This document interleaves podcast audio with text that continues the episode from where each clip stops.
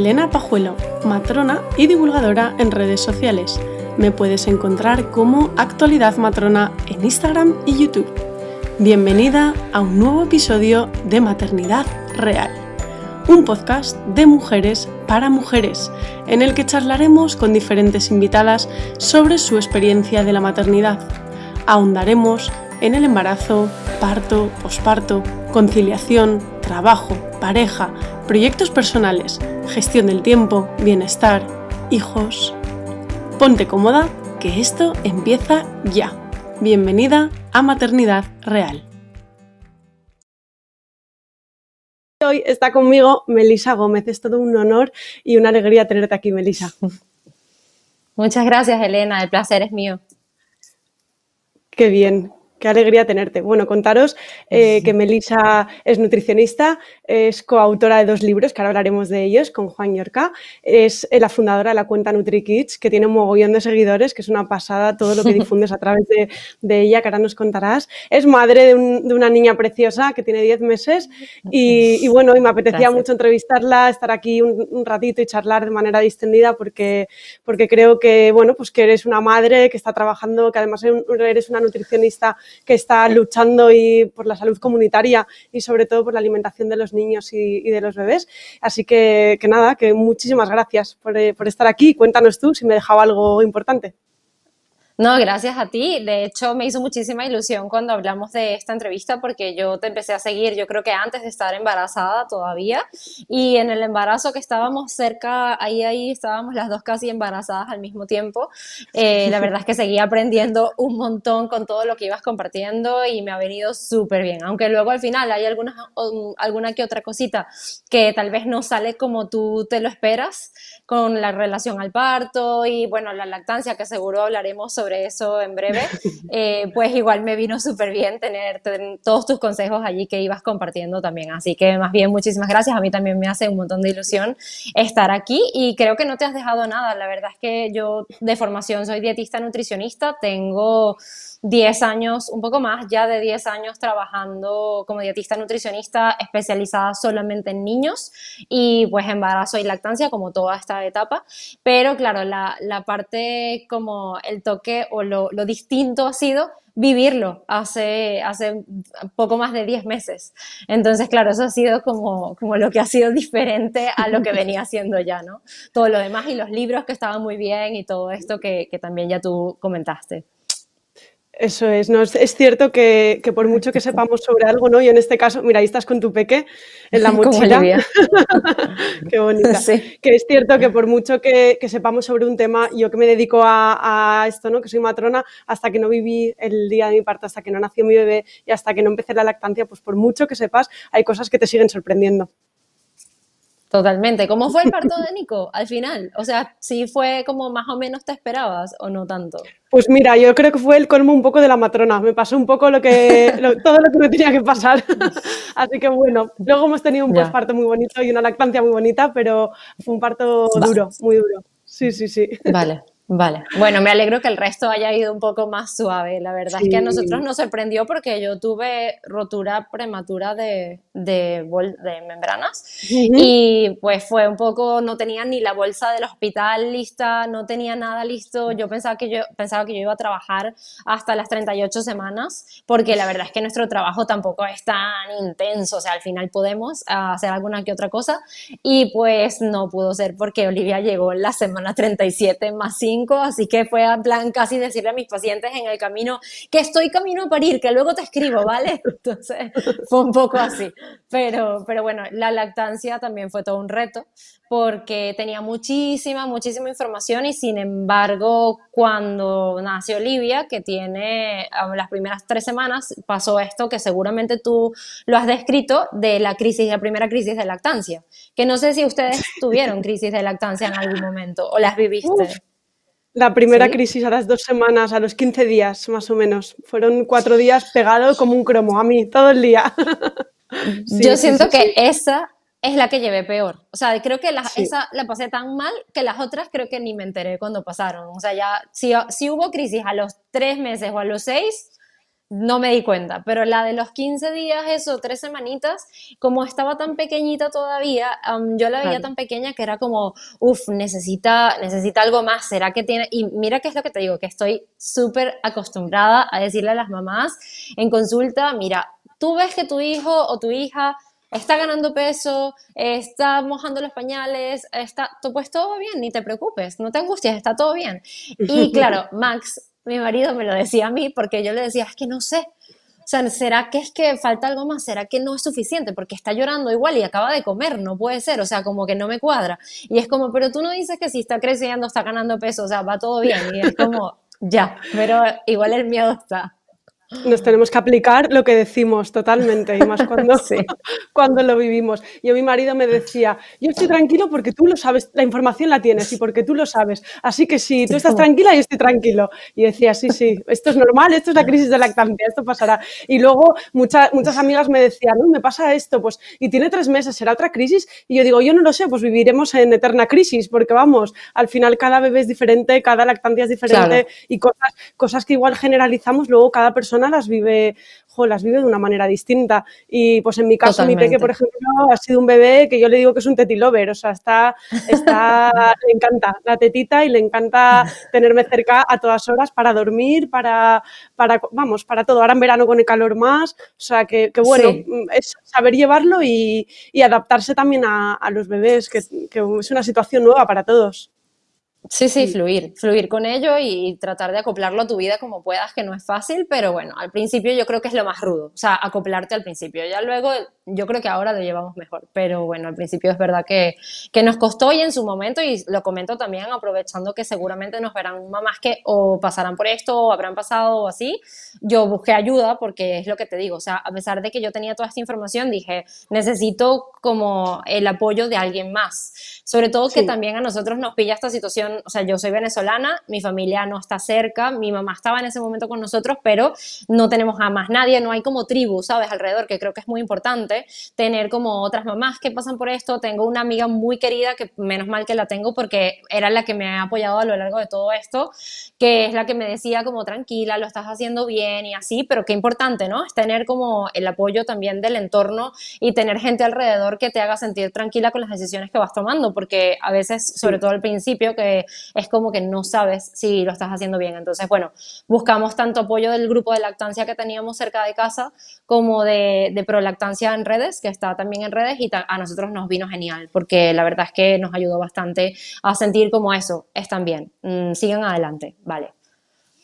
Eso es. Y sobre todo que cuando, cuando eres madre, eres madre, ya no eres ni nutricionista, ni matrona, ni enfermera, ni a lo que te dediques. Tu cabeza está en modo madre y por mucho que sepas y por mucho es cierto que hace falta una persona de apoyo o tu pareja o una persona, una mujer que haya dado el pecho en este caso, ¿no? Que te, que te pueda decir, pues, oye, que todo va bien. O una profesional que se dedica a esto, que, o un profesional que te diga, vas por el camino correcto, lo estás haciendo bien, ¿no? Porque nuestro cerebro, después del parto, eh, no, no, está, o sea, está modo madre, modo posparto total y eso es muy importante también decirlo y, saber que, bueno, pues que las mujeres también pasamos por esto y, que luego pasa también, ¿no? Pero que es una etapa muy intensa y, con muchas cosas. Sí, yo siento que eh, después de los dos meses, al menos para nosotros, así lo vivimos nosotros acá, después de los dos meses ya entramos en un periodo en donde yo me sentía como mucho más acoplada como a este nuevo rol. Pero en los primeros dos meses siento que fue una locura. O sea, siento que tal... Mira, eh, una de las... seguramente hablaremos de esto luego, pero yo me adelanto un poco de que uno de los libros que más me gustó leer fue Maternidad a Flor de Piel de Miriam Tirado. Y me encanta seguirla también a ella y también he aprendido un montón leyéndola y ella comentaba de que el posparto era un poco como que te metiesen en el centrifugado de una lavadora y tú, tú estés ahí como dando tumbos y luego estás como, vale, ahora soy mamá, ahora este es como mi nuevo rol y, tratar de llevarlo de la mejor manera posible. Pero esas primeras semanas yo las recuerdo como muy, o sea, mentalmente muy agotadoras. Como, ¿será que está bien así? ¿Será que le falta esto? ¿Será que lo otro? ¿Será? Y ahora no, ahora fluyo mucho más. Es como, no, mira, está bien, pues todo bien. Pero sí, yo creo que para nosotros, eh, a, partir de los dos meses, ya fue otra historia. Pero claro, es lo que te digo, al final entiendo que para cada mamá eso puede ser diferente. Pero bueno, la alimentación complementaria la hemos vivido como otra cosa totalmente diferente. Sí, ya son más grandes, ya interactúan, no sé. Mm, yo al principio, por ejemplo, me pasaba mucho que tenía el sentimiento de mamá leona, de que me, me costaba mogollón que alguien cogiera al bebé. O sea, yo lo quería para mí, lo, lo cogía a mi marido, por supuesto, pero me daba una cosa que otras personas lo cogieran o lo besaran o me, me dijeran lo que tenía que hacer una, y que lo no sé, solo pensar en incorporarme a trabajar casi que me ponía a llorar de, esa sensación de, de, que no quiero separarme de mi bebé. O sea, es muy pronto, es muy pequeño, porque es que 16 semanas no son nada. Nada, nada. De hecho, tú, o sea, ustedes sí se, por lo menos en tu caso, tú te tenías que reincorporar a trabajar en un horario completo o tú te puedes tomar jornadas como más cortas. Yo me he reducido la jornada, eh, trabajo bueno, en un hospital, que me he reducido la jornada, y luego eh, tengo un negocio privado eh, que ahí un poco me lo manejo yo el horario. Entonces, bueno, ni tan mal, porque además nosotros nos pasa como a ti, que estamos solos aquí. Yo soy de Valencia y claro, mi familia está allí, sí. Entonces aquí estamos un poco, pues un poco más solos, así que para conciliar también ha sido muy difícil. Claro, es que por eso te cuento, o sea, yo muchas veces pienso que entiendo mucho más la gente que ha tenido que dejar sus trabajos de, otros, de otras cosas para buscar una nueva, un nuevo rumbo laboral o buscar una nueva área en la que poder compaginar mucho mejor vida familiar y, vida profesional. Porque, claro, yo pienso, tengo, he sido una tremenda afortunada de que me puedo organizar los bloques de horas, compaginar con Max, que si él trabaja hasta las 6, yo empiezo consultas a las 7, los viernes en la tarde, los sábados, o sea, yo me organizarme con él. Pero la verdad es que cuando pasaron esas 16 semanas que tú seguramente lo viste también con, con tu bebé, cuando pasaron esas 16 semanas y ya era el momento en el que supuestamente había que reincorporarse a trabajar como de normal, en plan ocho horas, decía, lo veo totalmente inviable. O sea, me parece poquitísimo. Veo a Olivia una niña tan pequeña, todavía tan dependiente, que me parece una locura que no extiendan esos permisos para hacerlos como más compatibles con estas etapas vitales que se pasan súper rápido además.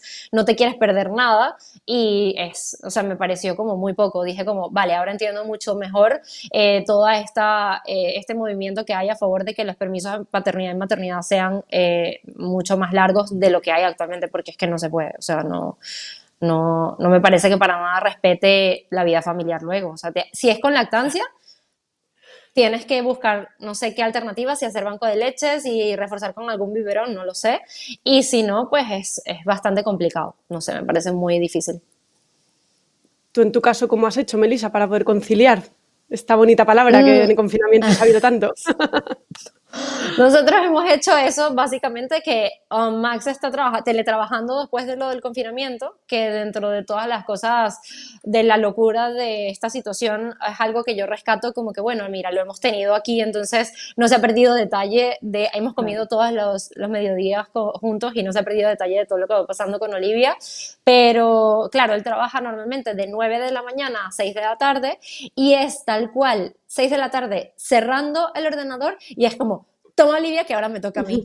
Eh, entonces, claro, yo suelo empezar consulta tipo seis y media o siete algunos días, o a, esa hora me siento a adelantar proyectos. Los viernes él termina más temprano, entonces yo puedo dedicar toda la tarde a las consultas y algunos sábados también he hecho alguna consulta en las mañanas y trabajado en algunos proyectos. Lo que nos pasa, que es lo que le he comentado alguna vez, es que eh, estamos quedándonos un poquito, o sea, en, en, estos meses de verano creo que lo vamos a tener que organizar de, alguna, de algún modo en el que dejemos algunas horas para poder ver a nuestros amigos o poder hacer alguna otra cosa.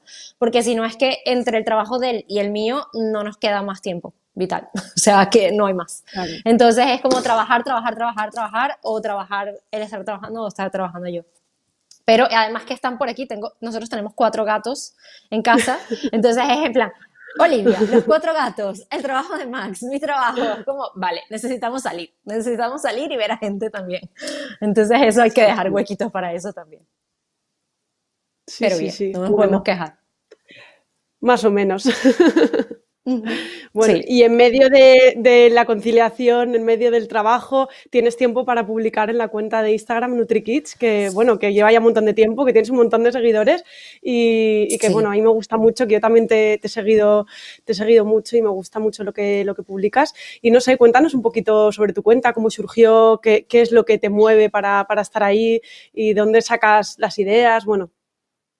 Muchísimas gracias, Elena. Mira, la cuestión es que yo empecé con esta cuenta en 2014, si no recuerdo mal, o sea, ya fue hace mucho tiempo atrás.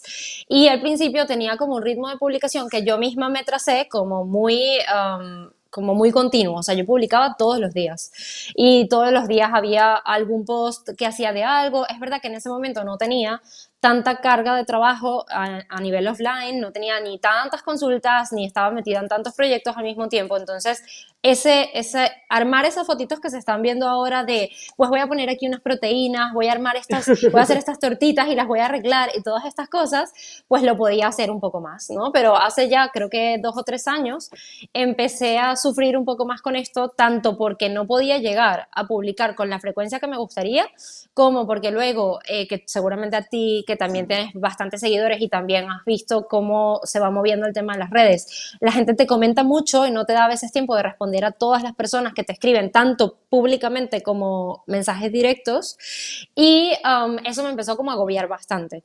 Entonces es verdad que desde 2018 para acá yo he como eh, he tomado mucha más distancia de la parte de redes. Eh, a veces paso, comparto más um, cosas como puntuales que me parecen interesantes y pronto sí que tengo proyecto de pronto volver a compartir como de una manera diferente, porque hace poco estuve trabajando con una mentora para analizar un poco todo el contenido de las redes y demás, y me gustó bastante que ella me decía que cuando tú sientes que hay cuando tú sientes que algo no calza contigo es porque ya estás como en plena, o estás atravesando una crisis, o la crisis ya pasó y capaz tus valores cambiaron un poquito.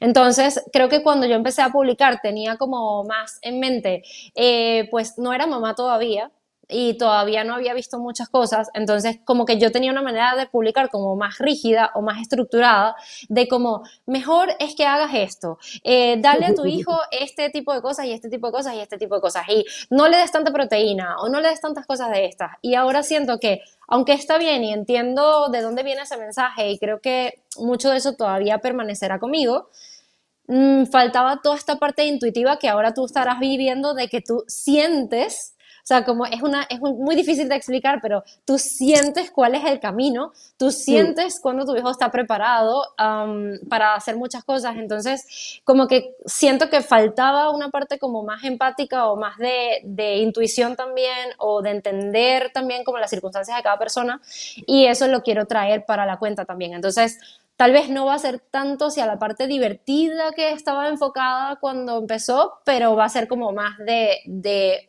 cercanía también y de entender que, mira, yo también he pasado por esto y también he tenido las mismas dudas que has tenido tú.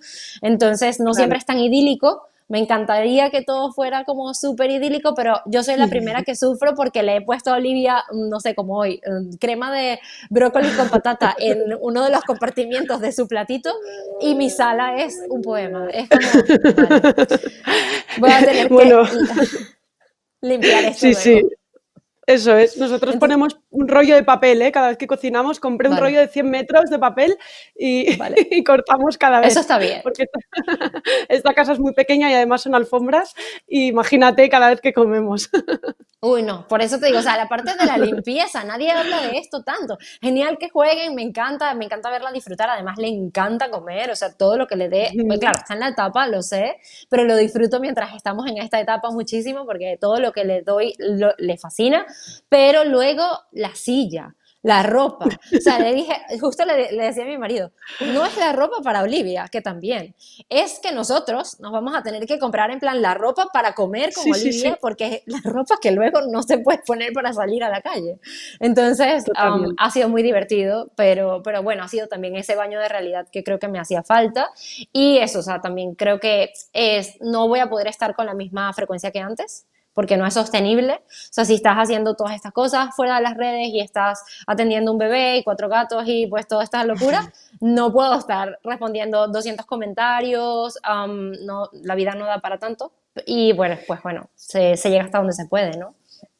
Eso es. Yo creo que es que hay mucha presión, ¿no? Que, y que también nos la ponemos nosotros mismos, de hay que publicar, hay que mantenerse ahí, hay que mostrar cosas, pero es que también ¿por qué no mostrarnos cómo somos? Y si no puedes publicar una semana, pues no pasa nada. O sea, al final, eh, vale, esto hay que hacerlo, pero, hay que hacerlo porque nos gusta y porque nos apasiona. Y si lo que decías tú, ¿no? Si llega el momento que no estás a gusto o hay algo que te chirría, pues es momento de plantearse hacia dónde va o esa cuenta o ese canal o esa mm, visibilidad en las redes, ¿no? Y yo creo que nos tenemos que relajar un poco y que realmente quien te quiera seguir es porque serás auténtica, porque lo que estás publicando les gusta y da igual si lo haces cada tres días o cada cinco o cada siete. Yo estoy un poco de acuerdo contigo y, y, me gusta mucho eso que has dicho de flexibilidad, ¿no? De lo que publicabas antes y de lo que publicas ahora, porque es verdad, porque cuando vivimos algo en primera persona, aunque sabemos cómo son las cosas, tú sientes que, que no hace falta igual a veces ser tan rígido o, o que no todo es blanco-negro, que es que hay muchos matices de, de grises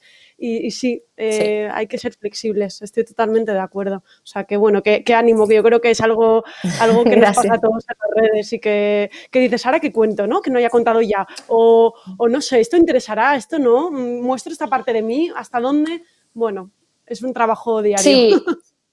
Es un poco así, aunque con lo de las preguntas y qué contar, a mí me pasa que siempre me preguntan las mismas cosas. Entonces dije como que, vale, creo que a pesar de que es algo que tú cuentas, como siempre hay personas que están entrando en este mundo cuando otras van saliendo, o sea, como por ejemplo, alimentación complementaria, que es uno de los temas clave.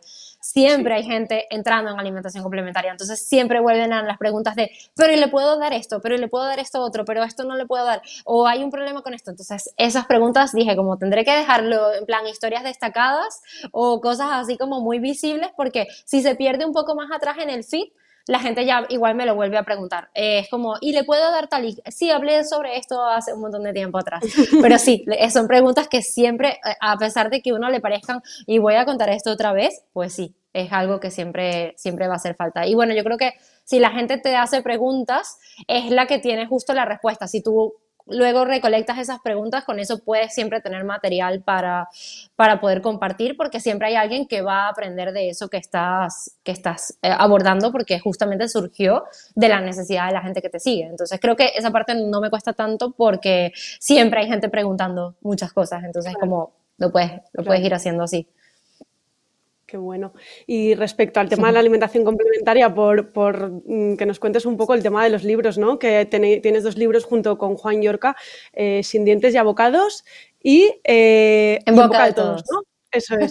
sí. que, eso es. Yo tengo el de Sin dientes y abocados. que está sin dientes y abocados. Justamente sí, está pensado para empezar la alimentación complementaria. En boca de todos venía como acompañar los niños un poquito más grandes, cuando ya vas a la etapa de, bueno, que la verdad es una etapa mucho más amplia porque ya va desde a partir del año hasta que tienen 10 años aproximadamente. Entonces, claro, es como mucho, eh, abarca mucho más el tema de cómo compaginar la alimentación en casa y en el colegio cuando tenían que ir al colegio, en las cenas, todo esto. Pero sin dientes, la verdad es que surgió precisamente por esa necesidad, tanto que nos preguntaban cómo podemos empezar um, recetas para baby led weaning, todavía me pasa, todavía la gente nos pregunta esto un montón, y fue como, mira, ¿por qué no desde nuestra experiencia unimos un poco nuestros eh, dos mundos y tratamos de hacer como una guía para que las familias puedan tener más, más recursos de apoyo, porque es verdad que de repente si te vas a población, o sea, si te vas a libros que están hechos en inglés o a algunas publicaciones en, en inglés, consigues más materiales, pero en castellano, en español, aún no teníamos tantas cosas que, que, poder utilizar como apoyo. Entonces surgió la idea de convertir esa guía, que al, al principio nació siendo una guía como un PDF, eh, convertirla luego en un libro y pues bueno, eso ha dado lugar a proyectos increíbles que jamás me imaginé que iba a poder hacer, como grabar un audiolibro, que fue toda una experiencia porque Sin Dientes está en audiolibros también. Entonces, um, eso, ha sido, eso ha sido increíble y la verdad es que, que creo que esa, esa dupla de el conocimiento de nutrición con Um, la parte de, de, de, cocina que aporta Juan, además que Juan es genial. Entonces, claro, con todos los consejos que él incorpora y toda la experiencia que tiene, eh, creo que al final esa, esa dupla ha, ha funcionado genial para, para, poder acompañar a las familias desde que empiezan a comer hasta que van creciendo. Sí, a mí la verdad que Juan me parece, aparte de muy divertido, ¿no? muy, muy suelto, hablando, eh, me gusta mucho el canal de YouTube que tiene Y, sí, me parece que hacéis un buen equipo. Lo que me gusta mucho del libro, yo el que conozco es el de Sin Dientes y Abocados, es que al final eh, a veces igual nos liamos mucho con, los ingredientes, no sé, con la alimentación complementaria, ¿no? Pues con grandes florituras, grandes cosas. Y al final es que la, alimentación complementaria, eh, primero que es complementaria, que la leche, la leche materna de fórmula es lo principal hasta el año, que esto es muy importante. Y, importante. Y luego, súper importante. Y que, que, al final lo que come el bebé son, es comida fácil, comida que encontramos en cualquier mercado, ¿no? Que no hace falta irnos a superalimentos o, o cosas complicadas. Bueno, yo soy el primer ejemplo de eso porque, bueno, a veces digo todavía, es como, Olivia tiene casi 10 meses y es eso, o sea, realmente creo que es muy, muy importante rescatar eso que tú comentas acá, Elena, de que lo principal hasta el año sigue siendo la lactancia materna o artificial, en el caso de que la lactancia materna no fuese posible o la familia decidiese ir por otro camino, pues igual la lactancia, tanto materna como artificial, va a ser la principal fuente de nutrición. Entonces, eso es súper importante porque justo de estas preguntas que te digo que siempre llegan, también hay mucha gente que, llega a consulta porque, por ejemplo, le han comentado como, oye, pero ¿y tu bebé tiene 10 meses o tiene 11 meses y aún no está comiendo tanta X gramos de tantas cosas o está comiendo tanta cantidad? Y realmente cuando ves el bebé está perfecto. Y yo muchas veces les digo, a ver, yo no puedo decirte por ejemplo, y tú seguramente a ti te va a pasar igual, no tengo ni idea cuántos mililitros de, leche se está tomando Olivia porque ella se toma lo que quiera, pero sí puedo decirte que sigue haciendo muchas tomas eh, cada día. O sea, ella sigue tomando prácticamente antes de cada comida o después de cada comida, o sea, sigue tomando la noche varias veces. A mí no me tocó este caso de, uy, el mío desde que tiene tres meses duerme toda la noche. No, no, no. Aquí todavía nos levantamos. Aquí nos levantamos como a las tres, como a las cinco. Entonces, por eso les digo, o sea, realmente mm, sigue tomando a demanda mucha cantidad de leche materna. Y luego en comida sí que somos ejemplo de que ellos comen de lo que nosotros vamos comiendo. Entonces tampoco hago eh, preparaciones como muy pensadas. Tengo una amiga también que si me escucha, luego le voy, a, le voy a decir que mira, estaba hablando de ti justamente, porque cada vez que me va contando lo que, lo que va dándole a su bebé, le digo, pero es que tú estás hecha, o sea, estás todo el día en la cocina, estás hecha una super chef, en plan, pues hoy he hecho una hamburguesita con, no sé, merluza y zanahoria y le he triturado cinco verduras y tal. digo, pues genial. Nosotros habremos hecho en e, todo este tiempo tortitas, que sí que hemos hecho tortitas de plátano algunas mañanas. Hemos hecho, eh, bueno, hay algunas como recetas como de tortitas. Sí, hemos hecho eso, hemos hecho avena, hemos hecho para alguna comida alguna hamburguesita de lentejas o alguna hamburguesita así, pero del resto es que si nosotros íbamos a comer ese día imagínate que yo iba a comer, ha probado casi todo lo que nosotros comemos ya, pero imagínate que yo iba a comer pues un plato como un poco más diferente, tofu um, con patatas y brócoli, ella ha comido tal cual un trocito de tofu con un media patata y un trocito de brócoli. Eh, si su papá iba a comer salmón y ella también quería comer, o sea, tenía como interés, yo le he dado a ella un trocito tal cual, desmenuzadito y ya. No ha sido como, eh, no hemos hecho como grandes recetas, ni grandes modificaciones, ni, no, o sea, vamos a comer pasta nosotros, pues ella come pasta con nosotros y ya está o sea, va comiendo a la par de lo que vamos comiendo nosotros. Entonces, no creo que mm, volvemos a caer en lo mismo, de que cada familia obviamente lo puede hacer con como la manera que se sienta más, más cómoda, pero yo no veo que sea necesario que haya que hacer como muchas preparaciones para ellos aparte de lo que vayamos a comer, ¿no? Ellos pueden comer, ir comiendo lo que vamos comiendo nosotros también, siempre que no agreguemos sal, que te acuerdas que igual siempre sin sal y que no, o sea, no algo de repente que tú vas a comer si es algo picante, pero creo que siempre son cosas de sentido común, que no esté muy picante, que no esté muy condimentado, condimentado como para que sea extremadamente fuerte, aunque especias que me lo preguntan muchas veces, con un poquito de comino, un poquito de perejil, eso se puede usar sin problema, canela, un poquito de canela, eso se puede usar sin problema, pero nada como muy diferente ni, muy laborioso tampoco, porque es eso, o sea, estás en, el, en la vorágine del día a día y es como, bueno, pues de lo mío voy sacando y ya está. Eso es. Y que al final lo que dices tú, que lo, importante es que ellos mm, se fijan en nosotros, ¿no? Que si comemos en familia y tú comes eh, de todo, pues ellos también comerán sano, frutas, verduras, eh, cereales, ¿no? Que a mí lo que me gusta de la alimentación complementaria es que también hace que la familia eh, se adquieran buenos hábitos, ¿no? Y se coma también mejor. Sí, pero para eso tendríamos que hacer, aprovechar de hacer un llamado a que la gente no tenga tanto la estructura, si es posible, dentro de obviamente las posibilidades de cada quien y los deseos de cada quien, de compartir más la mesa familiar, porque muchas veces eh, eso se pierde porque le dan primero la comida a los, niños y luego come como los padres, ¿no? Eso todavía me pasa en consulta, en plan, ayer tuve casos así, y es como que no, le damos comida primero, luego comemos nosotros más tranquilos, y lo entiendo, que es lo que te decía antes, entiendo que se hace un desastre, entiendo que estás como, pues se cayó la cuchara, eh, se cayeron los tomates, se cayeron las patatas, se cayeron así, o sea, se todo lo que se va cayendo y todo lo que vas como viendo en el momento, pero por otro, por otro lado, lo haces porque la oportunidad que tiene tu, tu bebé de compartir con ustedes la mesa, de ver cómo estás comiendo, de aprender otras cosas, es genial. Entonces, claro, para que eso se dé, hay que rescatar un poco que esos momentos se compartan y que, bueno, ya luego se limpiará, ya luego los meteremos a bañar directamente, pero, pero bueno, vale la pena realmente experimentarlo más así que ellos vivirlo como más solitos, que al final no es la misma la misma experiencia. Y además yo creo, Sí, además yo creo que comen mejor o comen más eh, cuando te ven comiendo a ti. Eh, eh, bueno, al menos en mi caso, nuestro niño come, o sea, lo ponemos al lado de nosotros para comer la misma comida, pues en menos cantidad, y es que parece que come más o que le apetece comer más, tira la mano a la mesa, nos coge de lo nuestro, o sea, que es como un juego para él, está explorando y descubriendo el mundo.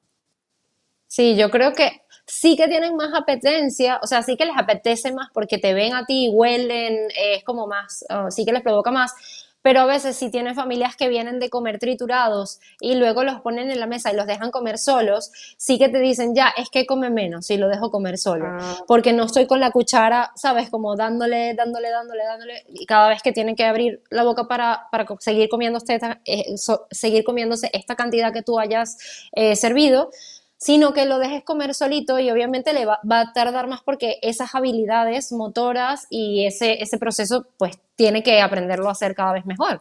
Pero siempre con todo y eso les digo que, sabes, si es un niño sano, pese a que vaya a comer un poquito menos cuando pases de estos triturados a que coma solo, si es que alguna vez tuvo triturados, porque en nuestro caso directamente no hubo porque empezó a probar sólidos directamente, pero si la evolución ha sido un poquito diferente, tener paciencia con esas primeras semanas para que luego sí que pueda eh, en algún momento llegar como a, ir a su ritmo, que no quiere decir tampoco que siempre se van a comer todo lo que nosotros servimos. O sea, puede comerse la mitad y estar bien, porque al final la, cantidad que va a comer solamente lo pueden saber ellos. Entonces eso también es importante. en algunas hojitas de pediatría, no recuerdo si la nuestra lo tenía, te, eh, aunque siempre digo que nuestra enfermera de, atención primaria ha sido genial, fue súper relajada, nos dijo como, mira, esto puedes ir comiendo lo que vas comiendo tú, o sea, no fue nada como, eh, sabes, muy rígida en estos patrones ni nada. Sí que creo que la hojita tenía unas cantidades escritas en plan 50 mililitros o así. Y esto es importante que se sepa que realmente es orientativo. Eh, no hace falta que los niños se coman una cantidad concreta porque para un niño de repente pues 15 mililitros está perfecto, para otro 35 y para otro 50. Eso solo lo va a saber cada niño. Entonces es importante acompañarles sin presionar y sin insistir en que se coman determinadas cantidades. Esto siempre, siempre aprovecho de decirlo. Sí, sí, sí, es muy interesante. Como con el tema de la lactancia también, eh, que esa demanda, ¿no? Pues el tema de la alimentación, más que demanda, es que el niño se autorregula, ¿no? Y que confiar que lo que come es, es lo que necesita. Exacto.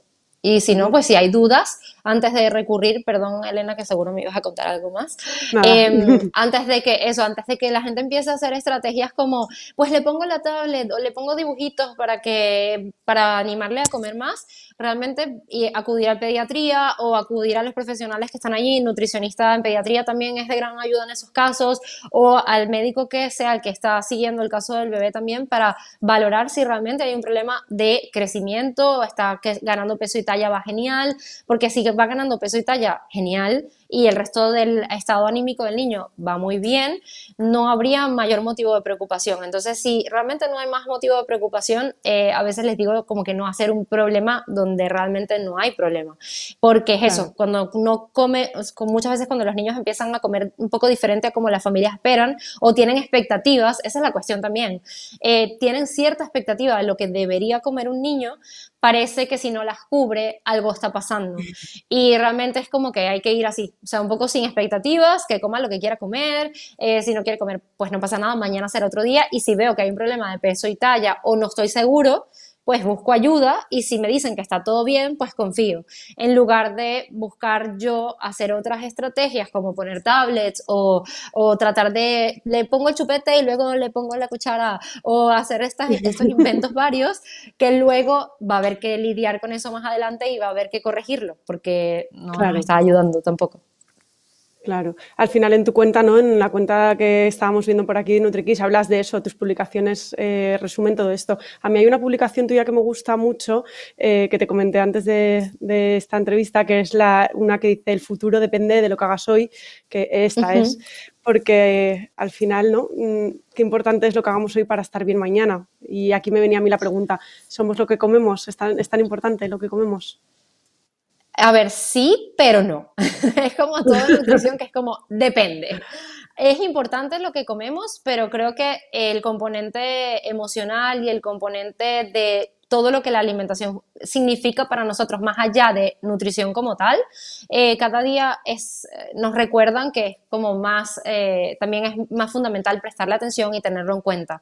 Eh, no es solamente como ver los alimentos como aisladamente, me nutre, no me nutre y ya. Eh, de hecho, hay una publicación que me gusta mucho de una de mis compañeras, que es eh, Arancha Muñoz, si no recuerdo mal, es como se... Eh, bueno, luego lo podemos compartir igualmente porque no me acuerdo exactamente de cómo es su nombre en Instagram. Creo que tiene una de cómo ser vegano, porque ella además tiene cuentas de dieta vegana y así, pero creo que la de ella, de Arancha Muñoz, también está. Entonces lo que podemos hacer luego es buscarla y compartirla. Pero, pero claro, el de ella me gustaba mucho una publicación que ponía, que ya es un poquito más antigua, que pone como un bebé con, la, eh, con el pecho, explicando que la lactancia no solamente es alimento, y es lo que te digo, o sea, tú también lo vas a saber perfecto porque también lo has vivido, que es consuelo, es pues mamá, eh, tengo me, asusta esto, entonces por favor ponme en el pecho, es me estoy empezando a gatear y me tropecé y me dolió esto me sorprendí, ponme al pecho, es como muchas cosas, es como ese consuelo, ese cariño, ese me siento seguro, eh, son muchas cosas, no solamente es comer y ya. Y creo que ese componente en nutrición se ha como menospreciado mucho en el tiempo. Entonces hay mucha gente con niños un poco más grandes que solamente están viendo como es sano, no es sano, eh, le puedo dar esto, no le puedo dar esto. ¿Qué pasa? Hasta los dos años tenemos como un tienes como tu responsabilidad de alimentar con lo mejor posible a tus hijos y tienes como mucha posibilidad de intervenir porque como que digamos que el entorno lo controlas tú mucho más porque están en casa o cuando vas a algún lugar, de repente si te llevas como un topper con fruta, es más sencillo que puedas sacarlo y que a tu peque le dé igual comerse eso que comerse unas galletas, porque todavía no son tan conscientes de todo ese entorno que está ahí, ¿no? Entonces, como que todavía es más sencillo que lo mantengas así y creo que es importante... Mm, como ah, lo que haría, la intervención que haría en esos primeros dos años es exponerlos a mucha variedad de alimentos saludables, que lo vean como que mis papás lo consumen, en casa comemos así, y que sepan que está ahí, como para que a nivel de paladar tengamos un paladar que reconoce sus sabores y demás. Pero a partir de los 3, 4 añitos se nos va a abrir la puerta del mm, el entorno que se va colando como mucho más, de que, mira, mi amigo está comiendo esto, ¿será que yo también puedo comer esto? O fui a la fiesta y mira todas estas cosas que había. Entonces, creo que de todo, o sea, en plan refrescos, chucherías y demás, que a veces también digo, a ver, tampoco hay necesidad de poner mm, cinco tipos diferentes de refrescos, o sea, realmente podías poner, o sea, en todo caso, si querías poner alguno, a veces les digo, pero podías poner Sprite o, bueno, no sé si podemos decir marcas comerciales, pero el que sea transparente que, no tenga color, al menos. Eh, yo pondría agua directamente, agua con frutas y hay muchas alternativas, pero si la familia quisiera poner alguno, pues al menos el transparente y luego tienes otras cosas para que no haya tanta competencia. Pero bueno, estrategias así, sin necesidad de tener que decirle al niño, oye, tú esto no porque no es saludable, o tú esto no porque tiene azúcar, o tú esto, no sé, esas estrategias, um, lo que más nos va eh, devolviendo la, la evidencia que va saliendo sobre esto es que no funcionan porque su entorno lo va a seguir haciendo, porque mi amigo se puede comer cinco galletas y yo no puedo comer galletas, en fin. Entonces creo que es a nivel de casa tú puedes seguir teniendo eh, la posibilidad de decir, vale, esas cosas no las traemos a casa o ya te tocará capaz en algún momento negociar solo nos podemos llevar una cosa a casa, pero um, creo que, bueno, y todas estas cosas que inventan, que es lo que les digo, para niños no tiene ningún sentido, porque para niños ellos todavía no nos lo van a pedir. Entonces, como todavía no me van a pedir nada, no voy a tener que decir, Olivia, tú esta eh, papillita que ni ha comido todavía papillas de ningún tipo, pero esta papillita con sabor chocolate no la vamos a llevar a casa. Pero claro, cuando ya sea grande y Olivia me plantee en plan, mamá, me quiero comer una galleta, seguramente le voy a decir, pues cómetela y si te gusta, mm, te entiendo, a mí también me gustan y me gustan los chocolates también, pero luego en casa no podemos tenerlo todo el tiempo porque mira, tenemos todas estas frutas de temporada y demás, o si quieres tener una mucho que te la quieres llevar, elige una y nos llevamos una, la compartimos y ya está, porque es como quitarle un poco de peso, de importancia porque también se está, está, estoy viendo en consulta el otro lado, el lado de que estos niños han tenido como sí, mucha restricción y luego es en plan, no quiere comer nada, está en un eh, eh, estadio como súper um, negado a comer nada saludable eh, porque justamente no quiere nada de esto y pide que quiere otras cosas. Entonces, creo que hay que como que normalizar y relajar un poco um, esa visión también. Entonces, es como, es súper difícil porque en España el entorno nos invita a comer locura, o sea, cosas ultraprocesadas todo el día y está muy, muy, muy, ah, tiene una campaña como muy agresiva, está como metiéndose por todas partes y es difícil, pero digamos que la responsabilidad no puede recaer en el niño. Entonces, es como nosotros no deberíamos eh, ponerles a ellos esa responsabilidad en plan, oye, que tú no puedes comer esto o esto no te hace bien, sino que tenemos que buscar nosotros la forma de... Mm, ir lidiando con eso y hacerlo un poco mejor. Por eso creo que esa frase que tú me comentabas, el futuro depende de lo que hagas hoy, eh, no solamente la, aplicaría para nutrición, sino también para muchas cosas de crianza, de que cuando nosotros um, crecimos se hicieron unas cosas con toda la mejor intención del mundo, pero que nosotros con la información que tenemos hoy, capaz podemos hacer un poquito diferentes y no nos va a salir como a la primera, no nos va a salir fácil porque hemos, recordamos también la otra, pero creo que ese, mm, esa voluntad de querer hacerlo un poquito mejor, lo que te decía, no me importa que haga la casa un desastre, porque al final tengo claro que mi objetivo es que ella tenga una relación con la comida en la que ella disfrute comer y le guste comer, pues bueno, el resto ya lidiaré yo con eso, pero ella no la voy a limitar, que también pasa mucho, eh, aprovecho de decirlo con el tema de atragantamiento, que capaz a ti ya me, eh, me encantaría que me cuentes tu experiencia con eso también, porque me pasa mucho que la gente dice, es que me da mucho miedo que se atragante y demás, y les digo, a ver, es que si tú nunca le das la oportunidad de que experimente y que vea si puede tragar, qué puede tragar y qué no, es más difícil que se sienta con las herramientas para hacerlo. Entonces, que tus miedos no limiten su progreso. O sea, que tus miedos eh, los trabajes para que él, siga el canal que iba a seguir con tu acompañamiento, por supuesto. Entonces quiero saber igual cómo le viviste tú, ¿te dio mucho miedo o estabas tranquila igual con eso? La verdad que, que nosotros en ese sentido mm, muy tranquilos, muy tranquilos. Lo que siempre estando cerca de él, cuando comía comiendo con él y, vigilándolo, obviamente. Sí que al principio, cuando hacía estas arcadas que parece que se va a atragantar, pero es que está tragando, que son normales, las arcadas estas que hacen, pues sí que nos daba un poco de... Yo enseguida como que iba a cogerlo, a sacarlo, pero luego te das cuenta que es que lo está gestionando y que lo está gestionando fenomenal. Entonces, la verdad que no hemos tenido ningún susto con, con, el, con la alimentación, con el Baby Winning, y que es que lo, lo hace súper bien. Si es que los bebés lo hacen bien, lo hacen bien solos, es que solamente tenemos que estar ahí para, pues para vigilar que esté todo ok y, y ofrecerlo, por supuesto, las texturas adecuadas, los cortes adecuados para que nos atraganten. Pero en ese sentido, la verdad que nosotros no, yo no he tenido miedo en ningún momento, porque he, porque he visto que él estaba preparado también para, para comer. Porque es lo que te digo, a nosotros nos pasó igual. O sea, en plan, fue verla, verla tener estos episodios que no sé con qué les pasó a ustedes. A nosotros nos pasó con el tomate, que le encanta. Ay, el tomate le encanta también, los trozos así, los come. No sé. Encanta. No ¿No te acuerdas con qué fue este episodio que dices que estaba haciendo como más arcadas que luego le costará más tragarlo? No lo sé. Eh, ahora mismo no me acuerdo, pero vamos, que es que lo ha hecho más de una vez, con alguna fruta en concreto o así. Es como que parece que se va a atragantar, pero de repente lo traga y, ya está. Hmm. O traga o lo devuelve. A, mí, a nosotros nos ha pasado las dos cosas. Exacto. Entonces, claro, yo creo que ver eso, yo también estaba igual, estaba al lado y era como en plan, ¿será que ¿será que intento sacarlo? Pero como que ver eso, que realmente ya ella sola lo gestionó, fue como, ah, mira, confía. O sea, realmente ella lo puede hacer, no necesita que yo intervenga. Así que. Con la naranja, con la naranja lo hace, perdón. Con la naranja lo hace mucho. con los gajos de naranja. Cuando es un grande, cuando ve que no lo puede tragar, lo tira. O si no, se lo traga. Y ya, como ya lo conozco, digo, ah, pues ya está, este ya sabe por eso. Pero qué bien que lo pudieran hacer así, porque muchas familias también sabes que creo que es importante que la gente sepa que las arcadas son parte del proceso. porque creo que muchas familias confunden arcada con que es que se está ahogando. Entonces, no, no pudimos con esto y luego pasamos a papillas o a triturárselo todo porque nos dio mucho miedo. Y es como mm. que, vale, lo entiendo, lo entiendo porque es lo que te digo, el miedo de cada quien, entiendo que hay umbrales diferentes, pero pues entiendo que a veces si, si bueno, eso, si tienes en cuenta que el alimento es blandito y demás, y lo ves gestionarlo, realmente es darle oportunidad para que pase ese estadio, que lo que te digo, nosotros tenemos 10 meses y aún alguna vez la hace todavía, alguna vez acercadas igual, pero, pero es lo que te cuento, al final es parte del proceso, yo creo, la mayoría de los niños creo que las hacen. Sí, sí, sí, totalmente.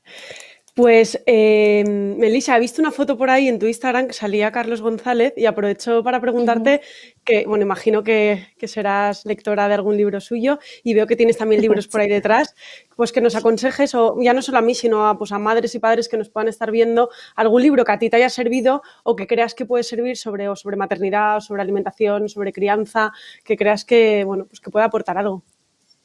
Mm, vale, yo, bueno, sobre nutrición, que es como mi área y la que, de la que más leo cosas también, a Mamá Comesano fue un imprescindible para mí, que es de Julio Basulto, durante el embarazo, siempre lo recomiendo, me parece genial, también tiene un capítulo sobre lactancia, me encanta porque él, siempre siento que él, eh, toda la evidencia científica nos la, como que la predigiere y nos las da como de una manera muy amigable y que nosotros ya sabemos cómo, cómo utilizarla. Entonces me gusta mucho. Y luego para los que tengo por aquí, que ya había, los había traído por si acaso para cuando ya son un poquito más grandes, eh, pues también son de compañeros, la mayoría de ellos de nutrición, pues todos estos son de nutrición, que le doy de comer, de Aitor Sánchez y Lucía Martínez, eh, coaching nutricional de Yolanda Fleta y Jaime Jiménez y aprender a comer solo de Lidia Folgar, están geniales y me encantan. Y este es americano que es Racing a Healthy Happy Eater, eh, que bueno, igual podemos dejar. Luego si la gente tiene algún interés buscarlo, es uno de mis gatitos que también se sube por ahí.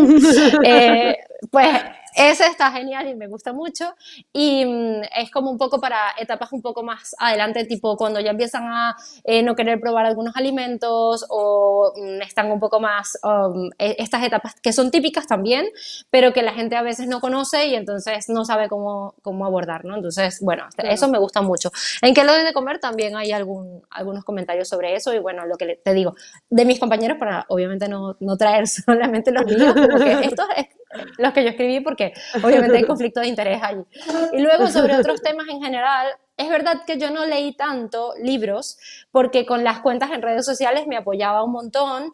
es lo que te digo, te leí a ti, leía igualmente a Laia Casabel, um, que también es matrona, leí también lo que te decía a Miriam Tirado, leía Comadrona en la Ola, que me la recomendó una paciente. Eh, bueno, leía como muchas cuentas en redes que iba, iba revisando, entonces como que iba teniendo información por esa vía también y la verdad es que no, y seguía trabajando hasta casi la semana 38, entonces no, tampoco fue que, que leí muchos libros claro. pero tanto maternidad a flor de piel, que sí que lo empecé a leer antes y me encantó, todavía me encanta.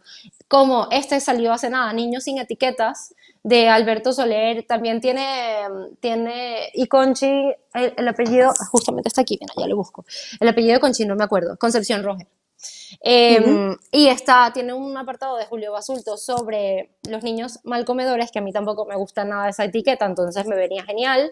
Eh, está, me está gustando mucho. Ese es el que estoy, el último que, que, he estado revisando porque este tiene como nada, un mes que salió. Entonces, el prólogo es de Álvaro Bilbao, que en redes también lo sigo y también me gusta mucho. Entonces, la verdad es que me gusta bastante. O sea, me parece que sobre crianza en general está como muy en la línea de muchas cosas que, que pienso. Entonces, pero bueno, eso, ese tema siempre me, parece complicado porque es como la línea que sigue cada quien, ¿no? Es como nosotros nos gusta, como probamos pañales de tela y probamos, eh, tengo mi collar de lactancia y siento que es como plan esta onda que, con la que yo me identifico, pero entiendo que no, no toda la gente se va a identificar con esta misma, con esta misma eh, forma de ver, ver la maternidad. Exacto, exacto. eso me gusta mucho. Qué bien. Y mm, por darme ideas, Melissa, ¿a quién te gustaría, por ejemplo, que hiciera una siguiente entrevista o alguien que creas que, o en las redes o que tú conoces, que creas que puede aportar al mundo de la maternidad o que tiene cosas que decir sobre este tema? Uy, a mí me gusta muchísima gente, o sea, es lo que te digo, como consumidora consumo muchas cuentas, pero la verdad es que últimamente he estado consumiendo mucho, mira, hacia el punto de vista de, que creo que lo puedes tener tú también, o sea, tenerla aquí viene, viene genial, de cómo um, está Verónica de Purple Rain Nutrition, que igual luego te la puedo dejar, o bueno, Victoria Lozada, que está aquí con Steffi Activa, que es Estefanía Fernández, están haciendo un canal que es Esto no es nutrición, y Verónica tiene Purple Rain Nutrition, que te digo también porque es en la misma línea de cómo... Eh, quitar un poco esa, esa visión de, de los cuerpos eh, que teníamos hace años y, ok, uno de mis gatitos está en pleno limpieza aquí, no pasa nada, no pasa nada. Lo que les digo, o sea, la vida, la vida con cuatro gatos es así. Eh, pero bueno, eso, ellas están hablando mucho sobre el tema de los cuerpos, porque es verdad que para mí, eh, yo nunca he sido como muy eh, obsesionada o pendiente de los tamaños de los cuerpos y demás, pero es verdad que el cuerpo después del parto cambia un montón. Entonces, eh, yo no he sido nada preocupada por como que tengo que tener mi cuerpo de antes de estar embarazada, porque es lo que digo, ya no soy la misma de antes de estar embarazada, ahora soy una mamá y mi cuerpo es diferente. Y eso me gusta porque es lo que te digo, es como una muestra de lo que he pasado, lo que he llegado hasta acá, pero creo que nos hace falta mucho como mujeres tener, eh, normalizar eso, o sea, normalizar los cuerpos de mujeres en posparto y mujeres en posparto tardío, porque yo tengo 10 meses y todavía tengo un montón de kilos eh, mucho más allá de los que tenía hace, antes de estar embarazada y mi cuerpo es diferente y no me sirve mi misma ropa ni demás. Entonces, eso creo que viene genial. Entonces, eh, yo te, te invitaría obviamente a traer a alguna de ellas a hablar sobre vemos, o sea, hablemos sobre los cuerpos de las mujeres y por qué tenemos esta, esta locura de compararlo con el antes de, es que antes estabas eh, pesando 58, pues tengo que pesar 58, tengo que perder 5 kilos, o sea, esta locura. Y eso por una parte en, cuanto a nutrición y demás. Y en cuanto a maternidad, he estado leyendo mucho um, todo este grupo de mujeres que hay, es verdad que ellas están como hacia Barcelona y es lo que a veces les digo, como que ojalá hicieran como un encuentro y yo estuviese más cerquita para ir a conocerlas a todas. Eh, está Madremente, está Pau Roich, capaz las sigues algunas en, redes ya, está Sonia Encinas, están todas ellas hablando sobre temas de crianza y de maternidad y me encanta, porque, bueno, Sonia Encinas tiene un bebé que está cerca de los nuestros, entonces también he estado ahí como la misma, viviendo como las mismas cosas. Cuando ella escribía cosas era como, es como si yo la escribiera, o sea, es como lo mismo. Y luego Paul Roach ha estado hablando estos días bastante sobre la crianza, eso, o sea, como que no hay forma perfecta de hacerlo, um, sé como más uh, compasiva contigo misma también cuando no sale todo perfecto y pues me gusta mucho, la verdad es que es lo que te digo, a pesar de que puede ser algo que hemos oído todas en algún momento, necesitamos eso también, entonces, es eso, o sea, desde nutrición espero aportar mi granito de arena diciéndote, hay grises, no tiene que ser perfecto, eh, no pasa nada si un día pues estabas comiendo tú, no sé, una tostada y ese día comió desayuno pan y ya, no hiciste una tortita súper linda con frutas alrededor, o sea, no pasa nada. Eh, son días y días, así que lo importante es realmente que tengamos claro hacia dónde queremos ir y tratar de, de cada día hacer un pasito en esa dirección y si un día no se puede, mañana hacer otro día y será pues podríamos resumir todo lo que hemos hablado, que yo creo que ha salido bastantes veces, ¿no? Que lo estamos haciendo bien y que no pasa nada si un día las cosas no salen tan bonitas como en Instagram. y que flexibilidad, flexibilidad, ¿no? Que me ha gustado, me ha gustado también mucho. Sí. Qué bien. Jo, pues qué bien, Melissa, muchísimas gracias. No sé. Ah, bueno, quería enseñaros que antes de acabar, esta super camiseta.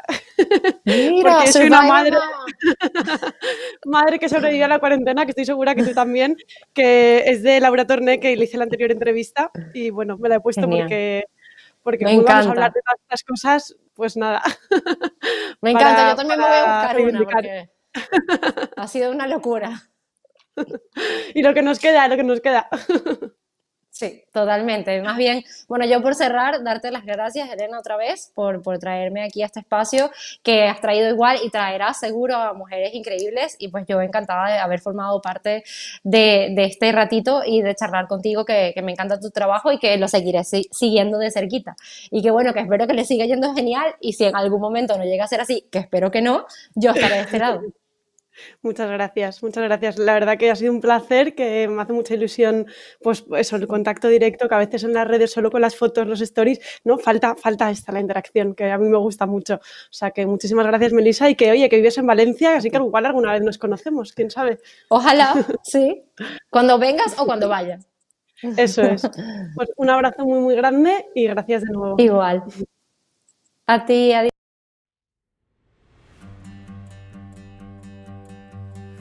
En este podcast he conocido a la Melisa más cercana y hemos coincidido en muchos aspectos de la maternidad, compartiendo anécdotas y sintiéndonos más cerca la una de la otra. Me ha encantado poder hablar de las crisis de lactancia, de los inicios de la alimentación complementaria o de cómo es trabajar desde casa con un bebé, también de sus proyectos como nutricionista o sus otros proyectos vitales a través de su cuenta NutriKids y sus libros, entre otros. Si has llegado hasta aquí, espero que lo hayas disfrutado. No dejes de compartirlo por las diferentes plataformas de podcasting, Apple Podcast, Evox, Spotify. Te agradecería que pusieras una reseña en Apple Podcast o un like o comentario en Evox. Esto me ayudará a seguir creando contenido. Muchas gracias, te espero en el siguiente.